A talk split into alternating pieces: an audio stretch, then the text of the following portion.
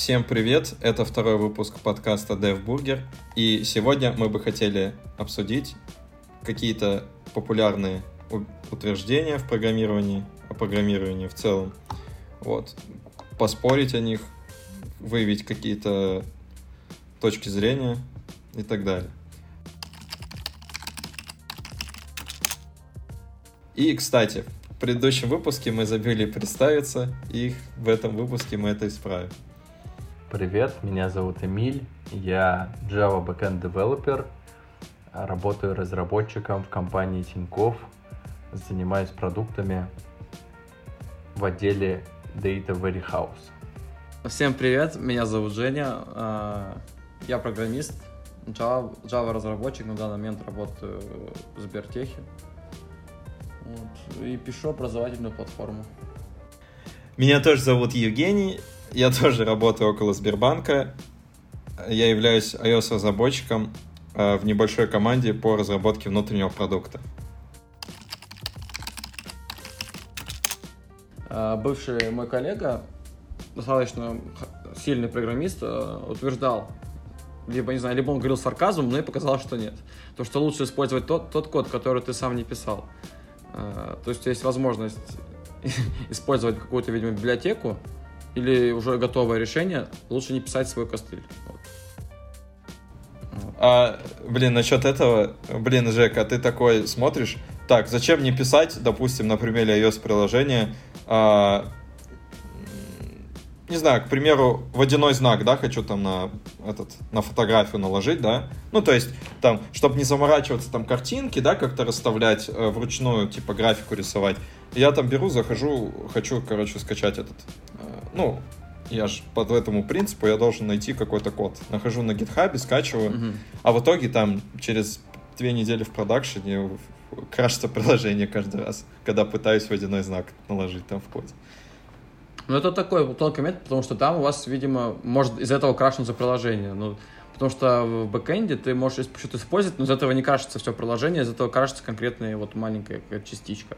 Например, там, чтобы не использовать лучше использовать уже готовый э, маппер JSON. Опять же, но свой. ты согласишься, что если у тебя будет ломаться кусок кода, даже если не кажется веб-сервер, ломаться кусок кода, который накладывает э, этот э, водяной знак, то у тебя этот самый. Сейчас. У тебя будет функционал не работать. Ну, типа, он же не будет, у тебя ошибка там на фронт придет. Ну, поэтому, смотри, поэтому надо выбирать хорошие решения. То есть уже э, ты смотришь на GitHub, сколько их еще они закрыли, там, если ты на GitHub взял. Ну, в, в Java мире, то есть... Да. Это, все знают уже хорошие, ну, библиотеки, кто-то против них, кто-то за них, но уже есть наработанные решения, которые точно работают так, как Согласен. ты думаешь. Ну, вот, и лучше использовать их, чем писать свое. Вот я сейчас подумал, что в нашем подкасте не хватает фронтендера. Да, потому что да. у них отдельная боль э, с подключаемыми библиотеками. У них их тысяча, просто там миллионы. Ты подключаешь одну, она тянет за собой другую, потом да. у тебя сотни версий одной и той же библиотеки, э, которые нужно устанавливать, сказывается на времени билда в целом. Мне кажется, все-таки в этом есть проблемы. Тут тяжело говорить в общем случае, мне кажется, фронтенд-девелоперам больно от этой мысли, что угу. нужно все время что-то подключать. Мне кажется, они с этим смирились уже. Ну там билды по 10 минут потом идут. Ну, я не знаю, связано, слушай, ты же сам напишешь, тоже код будет. Просто тут скорее прикол в том, что ты используешь готовый код, ты не надо его тестировать. Это то же самое, как Э, по, по тому принципу, типа, надо, надо использовать дата Spring Data, чем писать на GPC темплейте свои запросы. С одной стороны, это правильно, с другой стороны, нет. То есть, зависит от кейса. Что если ты не хочешь тестировать, тебе быстро нужно сделать, ты используешь уже готовый Spring Data. Одно дело, как он работает, э, понять, как там все устроено. С другой стороны, это уже тебе надо это проверять. Это если хорошая, известная библиотека. Ну да, я, это если ну, что-то не э, это проверенное. классическая просто задача, а если вернуться к случаю, о котором Женя говорил, вот в iOS, что ты используешь библиотеку, которая накладывает водяной знак. Вот это специфичная задача, и тут, наверное, нет единого какого-то какой-то библиотеки, которая Согласен. всеми признана. Согласен. Да, так, да, это, спе- Тут зависит от... Я бы сказал, что если это какая-то задача в общем случае, например, доступ к базе данных, наверняка там можно выбрать хороший, Мгм. хорошую библиотеку, которую действительно не нужно будет тестировать. А если мы говорим о специфичной задаче, о каком-то функционале, который не является общим, как вот, например, Женя привел пример с водяным Мгм. знаком, то тут уже нет стандартов, и этот код, я не согласен, что его не нужно тестировать. Его более чем нужно тестировать и подумать несколько раз, стоит ли это использовать. Ну, проверить на- самому сначала. То есть потратить Блин, ну проверить, опять, опять зависит, типа, если специфичная задача и еще одновременно это очень редкая фича в твоем приложении, да, допустим, ну супер редко, ну просто там, типа, для галочки, грубо говоря, добавили, не основной функционал, то, в принципе, можно э, достаточно, как Женя говорит, протестить руками, там, знаешь, типа, ну, то есть не заморачиваться по поводу качества этого решения, там, самому уделять время и так далее, вот. Тоже кажется нормальным вариантом.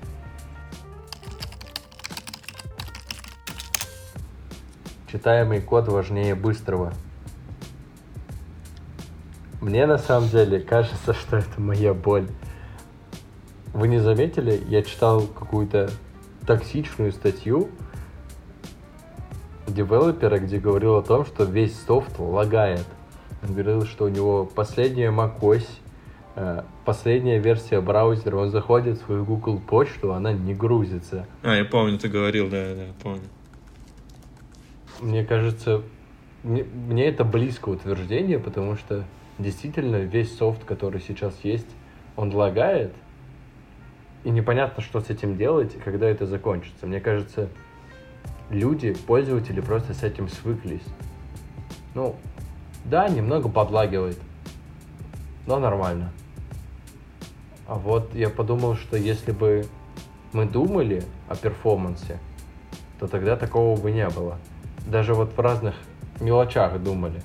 То есть мы берем какую-то мелочевую задачу и берем, используем для нее какой-то стандартный подход.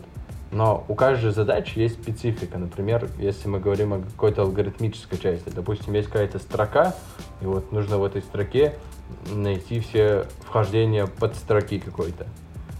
Так вот, если решать ее в общем случае, там одна аппроксимическая сложность. А если брать, учитывать то, что в этой строке ты знаешь данные об этой строке, какая она действительно может быть, вот тогда ты ее сузишь. С точки зрения алгоритмической сложности ничего не поменяется, но в практическом смысле этот алгоритм будет работать быстрее, потому что у тебя есть знание о том, что эта строка имеет какую-то специфичность. И ты на основе этой специфичности можешь решить задачу куда проще. Похожий случай был на работе, когда один разработчик написал код, руководителю показалось, что этот код не читабельный, а он руководствовался принципами как раз таки перформанса. И вот он, руководитель, рассуждал об этой проблеме, проблеме как о проблеме ценностей в целом в команде. То есть, что для нас является ценным? Это читабельный код и поддерживаемый, или быстрый код. Наверное, с точки зрения руководителя, он имеет знания о бизнес-среде и понимает, что эта бизнес-среда изменчива, и, соответственно, предполагает, что этот код будет либо сильно изменен, либо вообще удален. И вот его системе координат ему казалось, что лучше писать читабельный код. А в системе координат разработчика казалось, что лучше написать не такой читабельный, но более производительный код. Ну, я с точки зрения руководителя согласен. Если он действительно понимает бизнес, для которого они делают продукт, то тут очевидный ответ, типа, нужно отдельную каждую... Ну, то есть нельзя все приложение, да, писать по перформансу круто. Не знаю. Дос- Мне кажется, текущие э, архитектурные практики, они так позволяют писать уже быстрый и достаточно оптимизированный код. Тем более используется еще оптимизация на уровне компилятора какая-то. И вообще сейчас, то есть, не знаю, стоит ли говорить о быстроте кода, когда всегда все упирается в сеть, диск, доступ к BD и так далее. Понятно, что есть какие-то, может быть, трудозатратные алгоритмы, не знаю. Ты о том, что процессы. язык сам уже Ну. быстро... Ну, типа, сами...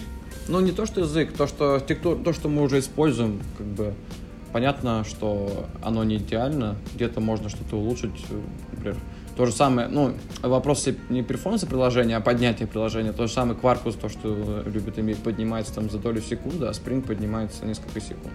Spring приложение. Вот. Тут просто это ты либо можешь использовать уже готовое другое какое-то решение, которое позволит тебе быстрее, ну, чем, которое будет быстрее работать твое приложение. Но вот, в повседневной жизни на лучше, мне кажется, писать читаемый код, то есть, если какая-то есть прям бизнес-задача, чтобы это отрабатывало там столько-то секунд, то уже тут думать, а вообще писать читаемый код, потому что от этого зависит труд затраты разработчиков, потому что мы код читаем больше, чем пишем. Это раз. А второе, это нервы. То, что ты если пишешь, ну, видишь непонятный код, там может быть, во-первых, кучу багов, во-вторых... Нервы это у тоже, тебя есть, сразу, Борис. У пользователя будет работать очень быстро, но у него не будет оно работать вообще. то есть, если да, например, пользователя будет работать быстро, но не будет э, функционал полностью работать, как он хочет. То есть, да Тут вопрос разумности всплывает. Разумности, я что, согласен. Тут в целом разумность. Потому все. что ты говоришь, вот там есть оптимизации на уровне диска, компилятора и прочие вещи. Да, конечно, есть. Но это вообще-то не защищает от того, что ты можешь писать не, не быстрый код. Ты можешь ну, писать действительно код? очень... Я хочу пример допустим, увидеть. допустим, ты вместо того, чтобы... Вот хороший пример, достаточно простой. Вместо того, чтобы ходить... А, тебе нужно сохранить какую-то коллекцию данных базу данных. Это вместо того, чтобы сделать save all, ты делаешь цикл, и в цикле сейвишь по строке. Так это нечитаемый код тоже. Почему? Этот код может быть более читаемый, чем Нет, save all ты сразу говоришь, что сохраняешь. Например, у тебя есть метод all. Он, говори, он говорит, что он сохраняет все, что, все, что ты ему передашь. А если каждый раз вызывать save в цикле, цикл это уже, во-первых, э, не очень, а второе то, что это save вызывается в цикле. Хорошо, а ты написал не цикл, а лямбда выражение. Да. Но все равно это говно. В цикле не должно вызываться в обращении к базе. Допустим, там такое решение, что вот да, вот в вакууме оно кажется действительно так. Ну, сложно. Но да. если мы, мы говорим о конкретном, не о таком примере, Давайте а я другой пример, пример приведу, котором я могу привести. С точки зрения того, чтобы решить... Вот, допустим, есть какая-то задача, и вот в этой задаче э, у тебя есть какая-то коллекция, она идет в обработчик, каждое mm-hmm. значение вот, и ты его там сохраняешь. Ты обработал, сохранил. А, ну я, а, нет, правильнее сделать сначала вот по логике даже вот принципы, где мы обсуждаем, откуда мы их взяли, да, часть принципов, даже там вот, говорят, что, ну, то есть практика, что сначала ты должен все сделать, изолировать узкое место, Узкое место сохраняя базу. То есть сначала все делаешь, а потом уже сохраняешь базу. Во время обработки, то есть это разные этапы. Ты сначала обрабатываешь, ну, данные, мапишь, да, ну, ты говоришь, типа маппинг из одного объекта в другой, грубо говоря. Там и какая, какой-то подсчет. Лучше сначала все достать, обработать и потом сразу все положить. Ну, нежели видишь, чем в процессе. Опять, опять какие-то принципы пошли. Я вел к тому, что если мы будем говорить о том, что есть диск, есть операционная система, есть Нет, сеть, я про них говорил, что мы в них упираемся.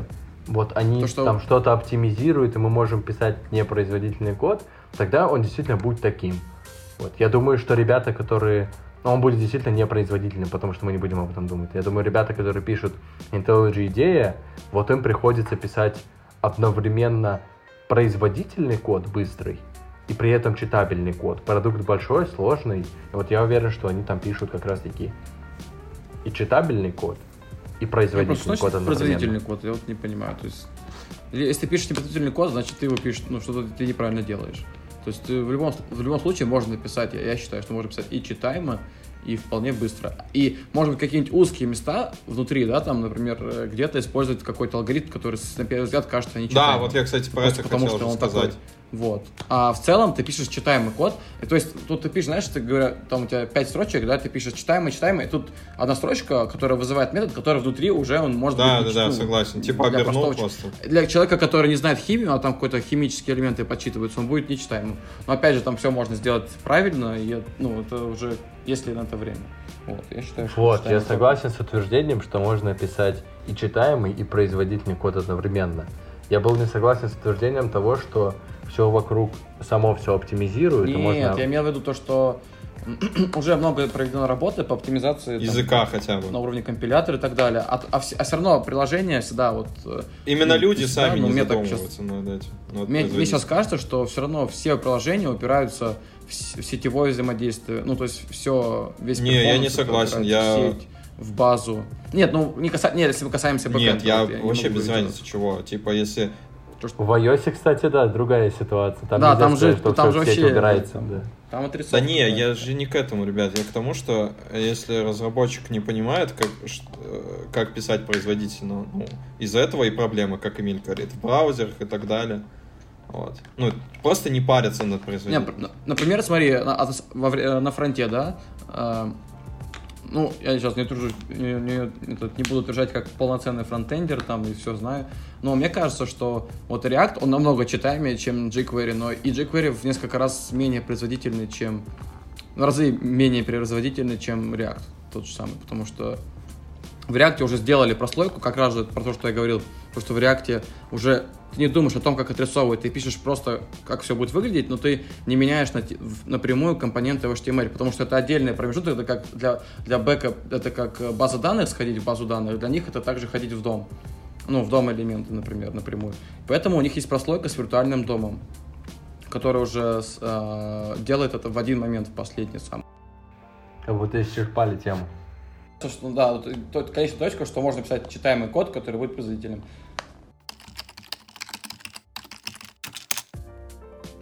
Ну, утверждение такое. э, Многие разработчики думают, что написав там большое количество юнит-тестов и UI-тестов, э, это им гарантирует какое-то там качество продукта хорошее. Вот.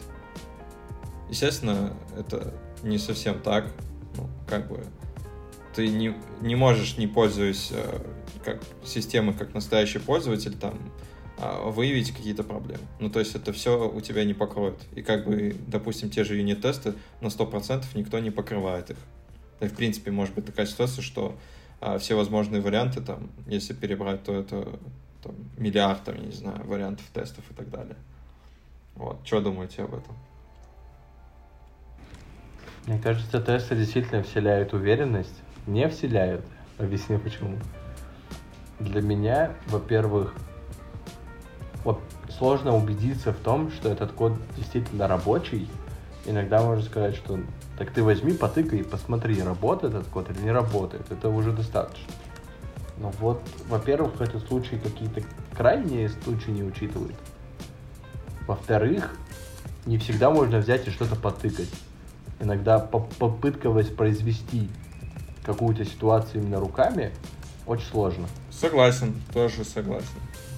Не И тесты, они действительно, ты пишешь, понимаешь, что да, функционал действительно работает. Учитываешь какие-то крайние случаи, и на основе этого понимаешь, что да, хотя бы я немного убедился в том, что этот код работает. И уверенность у меня еще очень большая есть, когда я пишу тесты. Э, в чем? Не, не, не в работе функционала, а когда я его рефакторю. Я очень уверенно это делаю. Я рефакторю код так, как мне хочется это делать. И в конце я запускаю тесты и понимаю, что да, все работает или все сломалось в процессе рефакторинга. Это, это- это самое важное, мне кажется, в тестах, что ты можешь менять код. То есть мы изначально пишем код не всегда правильно, ты по ходу что-то когда-то в конце меняешь, и в итоге тесты нужны на самом деле для регр- Ну, мне кажется, они больше нужны для регресса, вот эти автотесты. Ну, там, юнит-тесты, API-тесты, М. UI-тесты. Ну, я согласен, я, я, ну, все правильно говорите, типа, полностью согласен я к тому, что э, некоторые считают, что этого, типа, достаточно. Мне, Но там есть, может быть, какой-нибудь критерий достаточности, чтобы... ну, сложно этот критерий, как ты да, его выявишь? да, ну, типа, это субъективная штука. 80% покрытия там, я не знаю. У нас, ну, да, может быть, типа, API должно покрыто быть на 80%. Мы покрыли, что просто метод вызывается. но Вот, ничего не- я там же, типа, Да. Ну, много как напишешь юнит-тестов, тесты. ну, Но иногда ты не можешь, хороший иногда, шаг, то есть- иногда ты не можешь написать так, чтобы, типа, проверить что-то кроме вызова метода. Да. всё. Просто, да, вот конкретно функции, возможно, мы неправильно написали функцию, да, там, то, что... Не, если вообще говорить о плюсах тестах, или вот это утверждение, то, что именно вселяет, но не гарантирует, да, то есть, чтобы ты... Да, не, она вселяет, потому что... Возможно, вообще функционал был неправильный изначально, и тест может быть корявым. Тоже Я про то, что они все равно не могут вселять уверенность. Они именно о том, что они тебе помогают, там, вот как Эмиль сказал, рефакторить лучше, а, понимать лучше код, как его лучше написать, да, там какие-то edge рассмотреть и так далее. Но они не могут... Ты не можешь быть уверен, что ты все правильно написал. Ты можешь неправильно тесты написать. Он же рефакторит код, потому что он уверен, что автотесты, если он что-то сломает, они покажут это. Кстати, это тоже плохая тема э, в плане того, что, например, ты реф- рефакторишь, у тебя есть тесты такой, о, тесты прошли, значит, все классно работает. Нет, А может ну, быть, у тебя уже ты- У тесты тебя не уверенность актуальны. повышается от, от этого. Ты же не будешь рефакторить без, без запуска Но некоторые рефакторят просто, о, скомпилировалось, значит, все нормально. То есть, Ну, я к тому, что, язык. понимаешь, э, это может вселять лишнюю уверенность в тебя, короче. Ты такой, ну вот как ты сказал, типа, о, ну да, тесты прошли, уже хорошо, Мгм. типа, уже хорошо. И ты Ну, такой на понятно, они подсознании уже, может, что-то, типа, нормально написал, значит, все хорошо. Проверю еще так, потыкаю немножко, типа, что там все работает на фронте, допустим. И там методы повызывают. Не, и- просто смотри, у тебя система достаточно большая, да? Ну, Да. ты затронул несколько... Ну, вообще, это плохо, что ты если ты что-то пишешь, что тратишь много компонентов, но тебе пришлось что-то поправить. Ну, в любом случае там будет регресс какой-то, да, но чтобы раньше выявить ошибку, вот эти автотесты, они уверены, как бы... Ты запустил, ты сразу увидел, что ты что-то сломал. Вот, и... Согласен. можешь- Не, я согласен. Я, я, я не согласен с тем, что это, типа, вот прям... Ну, стопроцентную уверенность никто не говорит, да. То есть они просто... Немножко Это во-первых, а во-вторых, что они могут лишнюю уверенность тебя вселять, если они, допустим, Ну, проходят. типа, хуже сделать. Ну да. Да, то есть в обратном порядке. Мне вот по опыту недавно на работе показалось, что возможно так и есть на самом деле. Вот есть три микросервиса, четыре микросервиса, и один из них очень сильно покрыт тестами. И вот в итоге он действительно в нем не было ни одного бага. Он оказался стабильным. А там, где, где не было тестов, там оказались баги. Вот смотри, я тоже могу пример привести. стабильность. Вот за, за год работы на проекте мы начали тесты писать. То есть у нас была прям убойная разработка, у нас не было времени, ну, так нельзя говорить, у нас не было времени на тесты. И мы их начали писать спустя пол, ну вот, как я пришел после полгода. До этого у нас было гораздо больше багов. То есть количество багов сократилось, которое находилось на этапе регресса и так далее. Хотя функционал увеличился, казалось бы, должно быть больше багов. Но Возможно, просто мы все баги поправили, какие нашли, да. Но багов стало меньше находиться после того, как появились API-тесты. Вот. А, То есть разработчики, и когда разработчиков поставили ответственными за то, чтобы они писали тесты для своего функционала, багов стало меньше. Потому что ты уже пишешь тест, ты сразу а, нашел баг, нашел еще один баг, нашел еще один баг, и сразу все поправил. Даже во время написания теста. А потом, когда а, кто-то трогает, например, кому-то сказали, там, вот, чуваки, которые пишут общий функционал, им сказали во все микросервисы добавить что-то, да, внутрь каждого микросервиса. А их штук 15, допустим. Они во все что-то добавили, вызов кавки, например, какой-нибудь. И как они видят, что они не сломались, эти микросервисы. То есть э, автотесты все показали, то есть что где-то что-то они сломали, где-то нет. В кругах э, программистов э, ходит такая мысль, что изменяемое состояние это плохо и корень всех бед. Но в то же время это необходимость. Вот. э, Кто что об этом думает? А теперь я пожалел, что в нашем подкасте нет функционального программиста. С одной стороны, да, если это изменяемое состояние есть, сложно действительно организовать многопоточный код. Нужно синхронизировать данные, доступ к этим данным, работу с этими данными. И, кажется, с этой сложностью сумели справиться с помощью функционального программирования. То есть у них же на самом деле нет изменяемого состояния. Кажется, тогда получается это не необходимость. У них вообще нет состояния. Вот. Получается, если состояние исключить, то изменяемое состояние не является необходимостью. Поэтому, возможно, этот принцип не учитывает некоторых принципов программирования сегодня. Функционального, проще говоря. Я просто недавно чит- перечитывал чисто архитектуры, и там... ну, автор Дядюшка книги, Боб. Да. Он э, утверждал то, что есть ну, три вида пара- парадигмы, там, помимо функционального, есть объект-ориентированное и структурное программирование. Вот, и то, что... И почему про это вспомнил, потому что он говорил, что ну, каждая из парадигм накладывает, ну, то есть накладывает определенные ограничения. То есть вообще суть всех принципов архитектурных правил и так далее — это ограничения.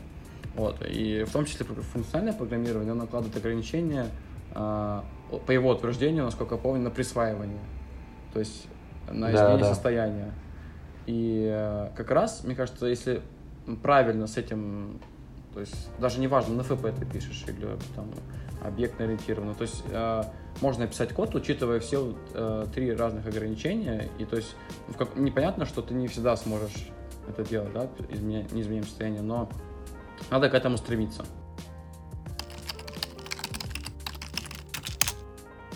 Тема, которую хотелось обсудить в рамках отдельного подкаста, на самом деле хотелось только мне, а ребятам не хотелось это унификация и однообразие, что лучше писать однообразный код.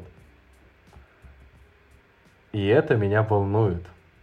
Волнует, когда приходится обсуждать с разработчиками тему, почему нужно писать комиты на одном языке. Это вот реальная история, недавно обсуждали, почему комиты должны быть на одном языке. И разработчики говорили о том, что но это же однообразие, это хорошо. И вот мне кажется, это просто ужасно по своей сути. И зачастую это сомнительно и не, име, не, под, не подкреплено никакими правильными аргументами а просто однообразие — это хорошо. Почему это хорошо? Я вот не понимаю, почему это хорошо. Подожди, а давай с тобой вот, э, ты можешь еще раз утверждение? Ты про комменты, комменты в у коде говорил или у комменты? Меня, у меня их вообще много на самом деле. Не, ну давай конкретный, короче. Я готов поспорить. Я готов вот поспорить, давайте. короче. Вот, а. давайте. А, первый, первый, значит, давайте писать все комиты, гид-комиты. Так на одном языке. Либо на русском, либо на английском. Вот. Я насчет э, английский и русский, да, это типа, мне кажется, здесь чисто с точки зрения красивости. Э, в том плане, что на самом деле смысл ты можешь и так перевести, да, там с английского на русский. Я хотел поспорить на том, что ты говоришь, унифицировать не надо в плане того, что формат комита. Ну, к примеру, не знаю, договорились писать одно предложение коротко о том, что ты сделал. И договорились, допустим, одну, один pull request это один комит. С, с, ну, за сквошенные комиты. Ну, сквошить имеешь, да. Да, сквошить, сквончить комиты, короче. Вот, э, в, в один комит. И вот как раз это что же унификация. И писать, например, Зачем? там одну... Зачем? Объясняю. А, во-первых, ты видишь в одном комите все изменения, это с точки зрения удобства. Второе, важный аргумент, действительно. А, например, интеграция битбаки с жирой, она э, у тебя не будет работать, если ты не укажешь название таски в комите, например. Формат да. комита. Я могу, например, сказать про формат, Эмилия. Вот, по мы уже с тобой обсуждали. То, что я насчет языка не согласен. Я, ну, мне кажется, что и как язык, кому как удобнее, то так и пишет. И я согласен. То есть ты можешь на русском, можешь на английском. Да, писать, да, да. Мне кажется, здесь Я согласен с тем, что должен быть формат. А, то есть неопределенное ограни... А, определенное ограничение, да, на то, как ты можешь написать комит. Первое, это то, что указать номер таски, неважно, там, ну, таск из какого-то трекера задач, да, чтобы можно было увидеть, какой, какую, какую, какую задачу, какой бизнес-кейс ты решал. Потом, и, я думаю, стоит И писать... у тебя CI, CI, CI-CD связан на этом, на самом Да, деле. ну, CI-CD тоже за это завязан, потому что ты можешь перейти, посмотреть, что ты сделал по этой задаче быстро. Да. То есть из жира прям. А, это первое. Второе, я думаю, что... Ну, то, не знаю, я на самом деле пока точно сам не уверен, но мне кажется, что лучше разделять комиты где-то, э, ну, каким-то... У нас, например, так, сейчас если ты пофиксил баг, ты пишешь фикс. Если ты делал фичу, ты пишешь фичу э, в комите. Потом пишешь, что ты сделал. Вот. Если это... Ну, есть как... Вот мне кажется, что этого достаточно, но есть рефактор, э, возможно, он нужен. Потом чор — это обслуживание кода. И что-то еще было, я не помню. Вот, да, мне кажется, что нужно здесь разумное, вот, э, разумное однообразие, то есть э, формат должен быть один, но писать ты хочешь что угодно. Но перед этим должен быть номер таски, и потом фича это или баг. Все.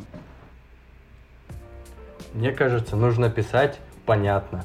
Это единственное пожелание комиту, чтобы было понятно, что в рамках этого комита поменялось. А Не как вот важно ты на- поспоришь с тем, что номер таски нужно писать? Вот номер таски это уже бо- более такая специфичная история. Возможно, да, кому-то нужно. Если требуется такое, то Нет, слушай, ну, блин, это тоже странный мир. Смотри, например, у тебя команда разработки 80 человек на проекте. Или 100. И у тебя есть релиз, релиз каждую неделю. У тебя есть релиз-менеджер, он смотрит, какие баги попали, какие баги нет, какие баги были, чтобы, какие фичи были, э, чтобы в релиз ноусе указать, что выходит в, этом, в этой версии. То есть, на мой взгляд, э, это нужно даже не разработчикам, ты пишешь для, для документации, а ты как часть вот это зависит от процесса сильно. Если у тебя комиты очень понятные, и в них понятно, что было сделано, то тебе не нужно даже номер задачи указывать. Нет, Напротив, ну для нет, автоматизации восприятие- тебя по-любому. Не будешь же человек руками выписывать, Смотри, там, смотри, ты искать. будешь, думаешь, релиз-менеджер будет смотреть, ам, ну, не знаю, ну, чувак, который выпускает версию. Просто, возможно, зависит от проекта. Если проект маленький, может быть спорно, да. Но если проект, э, типа, работает много людей, то как он поймет? Да, то есть да. он, он же будет что каждый комит читать, ему просто нужно понять в голове, он хочет понять, была эта таска сделана или нет. Он в- вводит, например, в поиске, там, не знаю, где-нибудь. Жек, да, намного круче, типа, у тебя CI-CD настроен так, что он сам собирает от момента прошлого релиза, да, от введения Мгм. релиза там, и Да. до текущего, Не, какие например, таски ты хочешь попали. посмотреть, ты, вот, например, смотри, багу сказали, сказали, что багу пофиксили, на прод-версии выкатилась, бага воспроизводится, как так? Оказалось, что pull request не влили с этой фичи, ты поймешь, что из гита. Ну, или где-то... Или вообще из жира, я говорю, в жире, Да. если там прикреплена, если ты указал номер э, То есть, задачи. Мне кажется, Это, что... это все же специфика команды.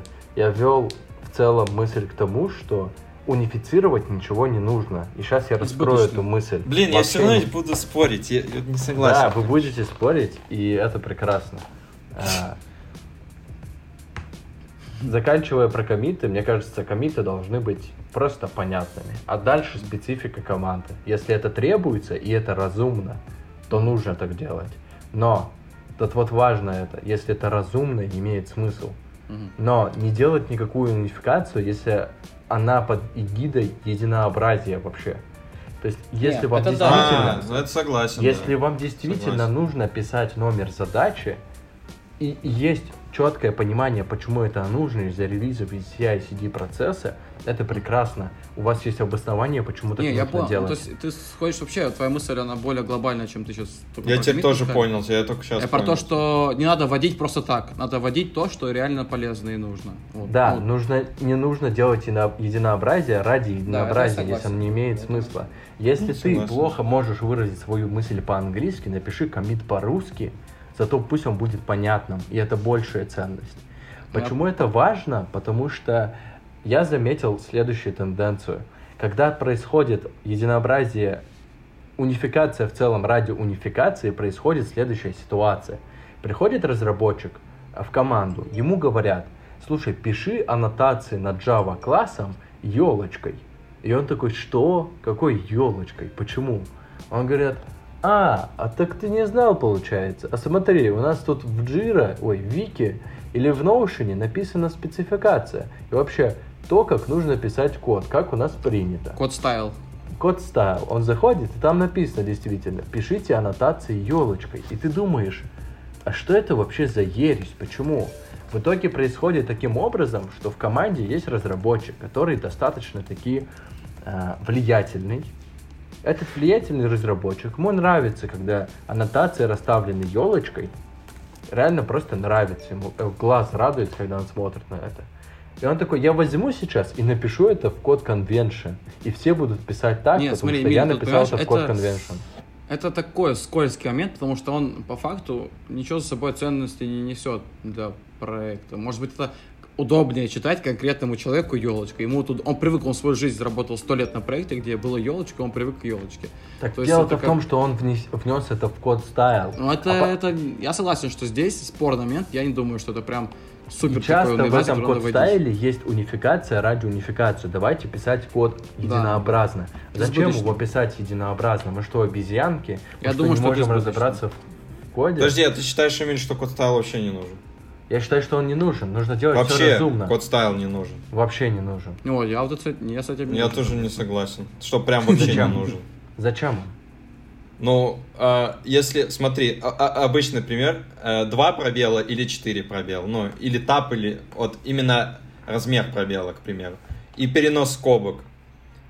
Я к тому, что Смотрите, если вообще это не разумно. соблюдать... Знаете, почему это разумно? Потому что любой код, который отправляется в удаленный ре- репозиторий, должен быть отформатирован. Иначе что это за каша? Вот. А формат... Ну, а- и- единообразие как раз помогает избежать каши иногда. Э, у у тебя не факт, что код сможет отформатироваться. Чувак там просто энтеры понаставил там в параметрах на рандоме. У него отступы рандомные. Мне вот, я хочу привести примеры конкретные, да, где мне кажется, что унификация нужна с точки зрения читаемости кода, возможно.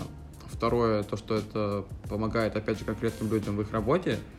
И еще то, что это... Ну, даже, вот все, наверное, все. Что... И первое, это, например, а, если у вас есть э, версионность скриптов, то вы должны писать название скриптов в одном формате. Ты же не будешь писать каждый скрипт в разном формате. Вот. Там должен быть релиз, э, таска, номер задачи, еще порядка номер скрипта в этом релизе, например. Вот. И это все должно писаться в одном формате. Почему, почему должно писаться? Какая Ну, причина под- этого? Ну, первое, то, что ты а, видишь, ну, то есть, если они будут в разном формате, они будут в, разном, в, разной, в разной очереди, а так у тебя сохраняется ордер во время накатки скрипта. Вот, так видишь, у тебя есть причина. Да, да, но я- это просто пример. Это вот пример того, что единообразие здесь нужно. Вот, а я за то, что унификация ради унификации не нужна. А, То нет, то, ну что это- давайте нет, писать это- с этим никто не код. согласен, просто тут Да, важно блин, решить, мы что... пришли к тому же. да, Нет, тут, не тут Так важно решить, понимаете? Эмиль, что является унификацией. А, ради не, я придрался к тому, что Эмиль сказал, что code style вообще не нужен. Я не А, да, ты сказал, code style не нужно. Код Вот style код- вообще-то помогает Да. как раз-таки в некоторых моментах. Он ради того, чтобы Мгм. легче разработчикам было писать и читать код. Вот, просто я думаю, что когда я только пришел, я не понимал, зачем, типа, зачем. Но потом со временем есть такие таблички, где реально непонятно, например, если бы там не было S, ты бы не понял, что там, хр- что там именно хранится, вот именно за этой последней S. И то, что ребята с опытом Мне уже знали. кажется, обычно вот к чему это приводило, то, что я видел, это приходило к тому, что ты почему-то расставляешь аннотации елочкой, хотя, допустим, не хочешь. Или вот пример с Java мира. Было где-то, что э, нельзя делать статик импорт. То есть, когда ты пишешь окончание стрима, коллект, тулист нельзя было писать, нужно было писать коллект, коллектор, тулист. Я не понимал, почему. Мне так больше нравится, в чем проблема. Код от этого стал, э, код стал хуже? Нет, не стал хуже. Он стал менее читаем? Да не стал он менее читаем, просто мне так больше нравится. Ну, мы У типа каждого- такие примеры, Эмиль, говорим. Ну, мы не, просто я вот согласен. то, Про что- елочку я согласен. Ну, Просто типа, Эмиль про встретился с плохими примерами того, где люди унифицируют ради унификации. Я вообще Ну не да, знаю, зачем да. делать статик импорт. Кто как хочет, так и делает. Где-то Я вообще не удобно- знаю, что за статик импорт. Не, ну типа, смотри, ты, например, пишешь, у тебя есть, помнишь стрим API в Java, например? Нет, Стримы.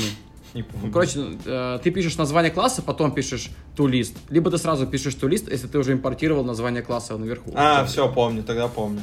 Вот. Да нет, Ну, ну то это есть просто тут- ст- статичные члены какого-то Да. класса. Если есть какая-то статика, можно Ага. обращаться по нему э, по имени класса, потом статичный метод, точка статичный метод, да, как обычно. Ну, а ну, можно ну. обращаться, сделать импорт этого, сказать, что я импорчу все статичные методы этого класса, и тогда ты просто метод.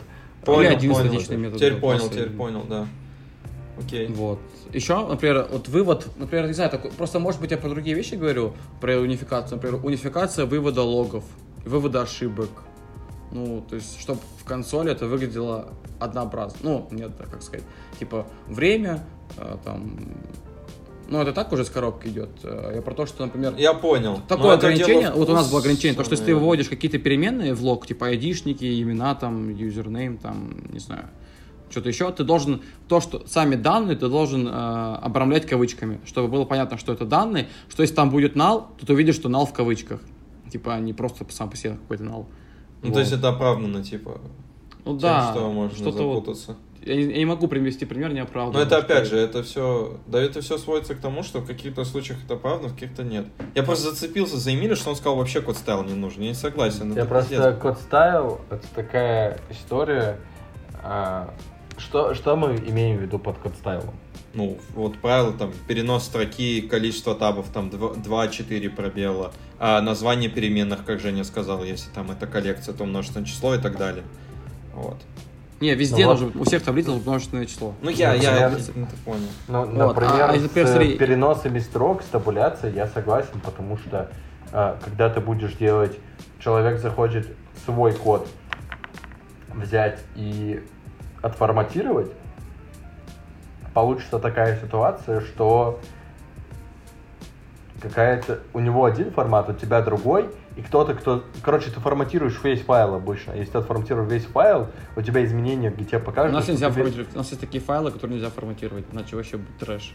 Ты потом запаришься мер- мерджить э, конфликт. Ну, тут проблема IDE-шки конкретно, что она не всегда правильно Не, смотри, поэтому у нас, типа, на проекте ты должен, когда ты только скачал проект, ты должен импортировать код стайл проекта. То есть там уже идет, чтобы когда ты нажимал Command Alt L, ну, типа, форматирование, чтобы оно было такое же, как у всех. А, ну это круто, кстати. Но оно не всегда, у нас, кстати, в Xcode не всегда работает форматирование, оно иногда Ну, криво форматирует. Типа, видишь, Эмиль, а форматирование это же тоже, по сути, однообразие. Приводить к единому виду. Нет, форматирование, проблема в том, что если ты отформатировал, действительно, и у человека другой формат, в гид идут изменения как будто всего файла. И ревьювер, который отсматривает... А, это, это вот, поэтому нельзя форматировать весь файл. Поэтому нельзя форматировать весь Вот. файл, потому что ты непонятно, что ты сделал. Мгм. И потом, например, потому что если файл, ладно, при ревью это увидел, но когда ты залил, потом в этом месте будет ошибка, где-то что-то отформатировал случайно, и будут писать тебе, типа, какого хера ты здесь ошибку сделал. А ты просто отформатировал это место, а, не, а ты там ошибку не допускал. Тоже такой кейс есть. Поэтому лучше не форматировать весь файл. Еще одну вещь хотел сказать, что хороший код э, не может родить хороший продукт. Типа, если ты пишешь крутой код там с крутой архитектурой, красиво, с унификацией там и так далее, что это не может родить хороший продукт. Но это слишком расплывчатое. Нет, но, но не то, что не может, просто не гарантирую, что это будет хороший код.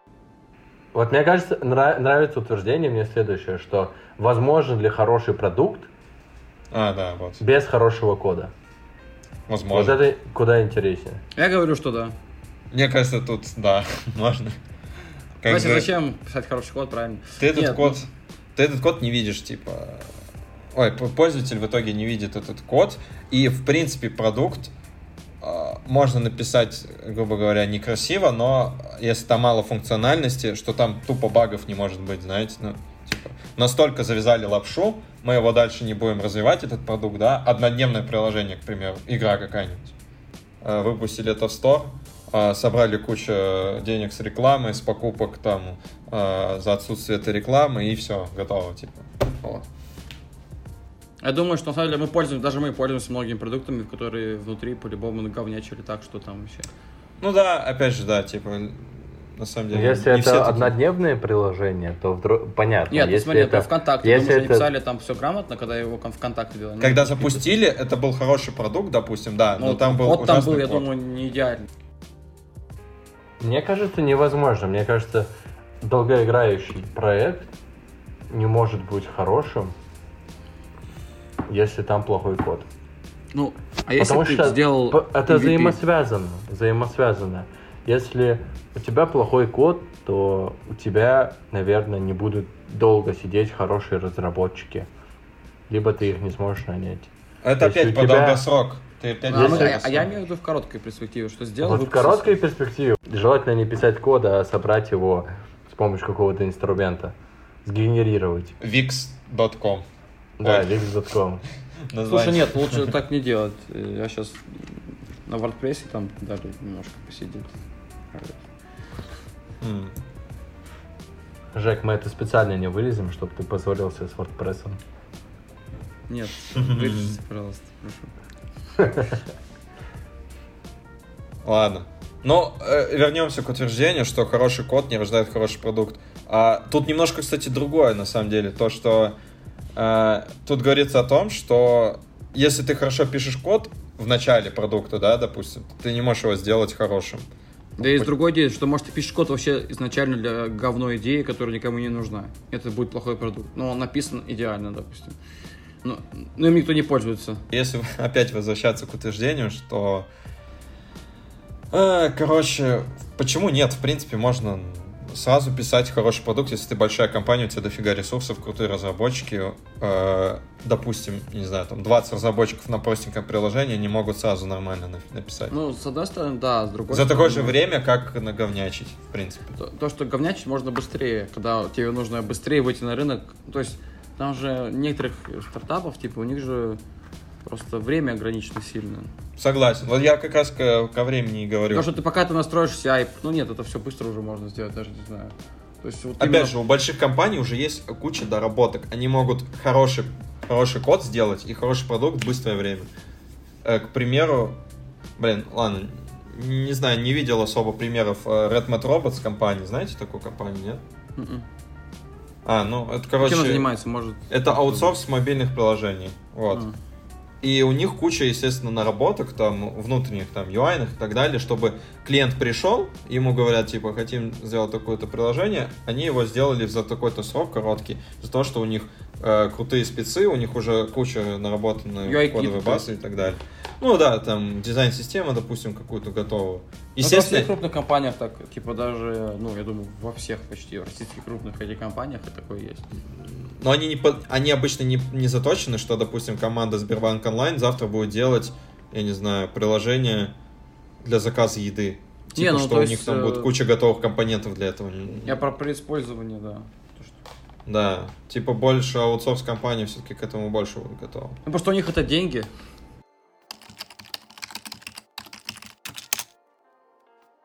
Есть идея в конце каждого выпуска делиться какими-то своими фишками в плане разработки. То есть, допустим, мы пользуемся каким-то инструментом, и вот в этом инструменте ты используешь какую-то комбинацию клавиш, которая редкая, и умеешь де- делать какое-то действие, которое можно сделать за N действий, ты умеешь делать его за одну комбинацию клавиш, допустим. Или у тебя какая-то крутая подсветка. В общем, у каждого разработчика, мы знаем, есть свои фишечки, и сейчас хотим поделиться своими. Вот, например, э, я, когда сижу в IntelliJ IDEA, я использую Distraction Free мод, чтобы у меня не видно вообще никаких кнопок, запуска, ничего. У меня только полотно с кодом и больше ничего. То есть просто полотно, ни одной кнопки, ничего. А все остальное я делаю с помощью комбинации клавиш.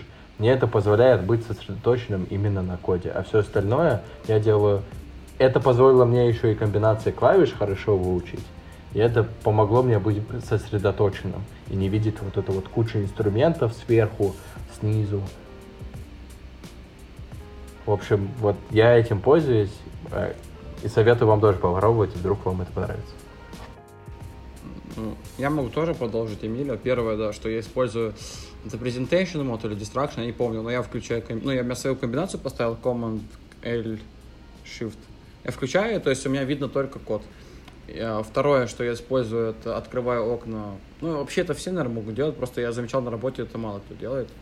Не знаю почему, это намного удобнее. Например, а, папка с, открыть левую менюшку с э, папкой проекта, Command 1, открыть э, датабейзы, ну, DataGrip, который устроен в идее, Command 2, открыть терминал, Command 3, открыть э, там, ну, короче, открывать всякие вкладки, панели, которые не относятся к коду непосредственно клавишами.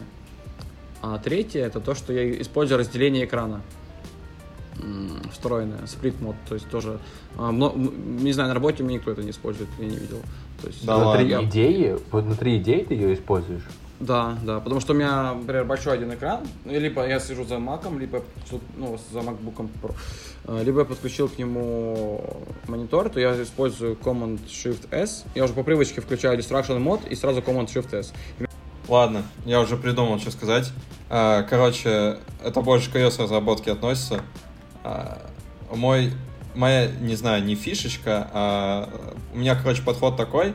Если нужно поменять какой-то ресурсный файл, там, конфигурационный файл или файл зависимости, а, я нафиг закрываю Xcode, открываю либо Visual Studio Code, Sublime и Atom и так далее, и вам советую, потому что Xcode очень лагучий в этом плане.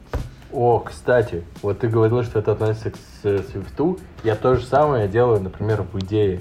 И вообще я взял Visual Studio Code за стандарт, когда нужно поработать с файлами, не открывать их в каком-то тяжеловесном э, IDE, а взять легковесный ко- э, едитор, в нем открыть, отформатировать очень быстро, что-то извлечь, что-то посмотреть.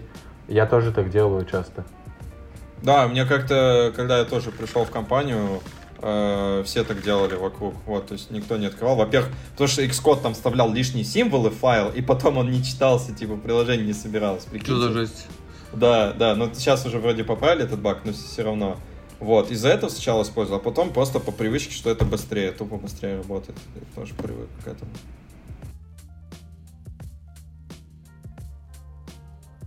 Итак, на сегодня у нас все. Сегодня мы успели обсудить а, какие-то убеждения, утверждения, а, заблуждения а, о программировании, о подходах а, к написанию кода и так далее. А, обсудили унификацию, о том, что это, не нужно делать ради унификации. А, обсудили протесты. А, и в конце добавили вишенку на торте про наши фишечки в коде. Вот. А, хотел добавить еще насчет соцсетей, что мы так и не запустили соцсети, нигде не написали об этом. Я думаю, мы это сделаем к концу выпуска этого, второго выпуска. Вот. Главный посыл, мне кажется, и вообще подведение итога, это то, что надо думать всегда своей головой, неважно, какие принципы есть, не ссылаться на эти принципы и говорить, что умные дядьки сказали, а эти принципы переосмыслять и понимать, почему это сейчас нужно. Вот хотелось бы, чтобы посыл был такой. Неважно, кто это сказал и когда, важно, что это за собой несет и как это нужно использовать. Поэтому желаю всем думать своей головой.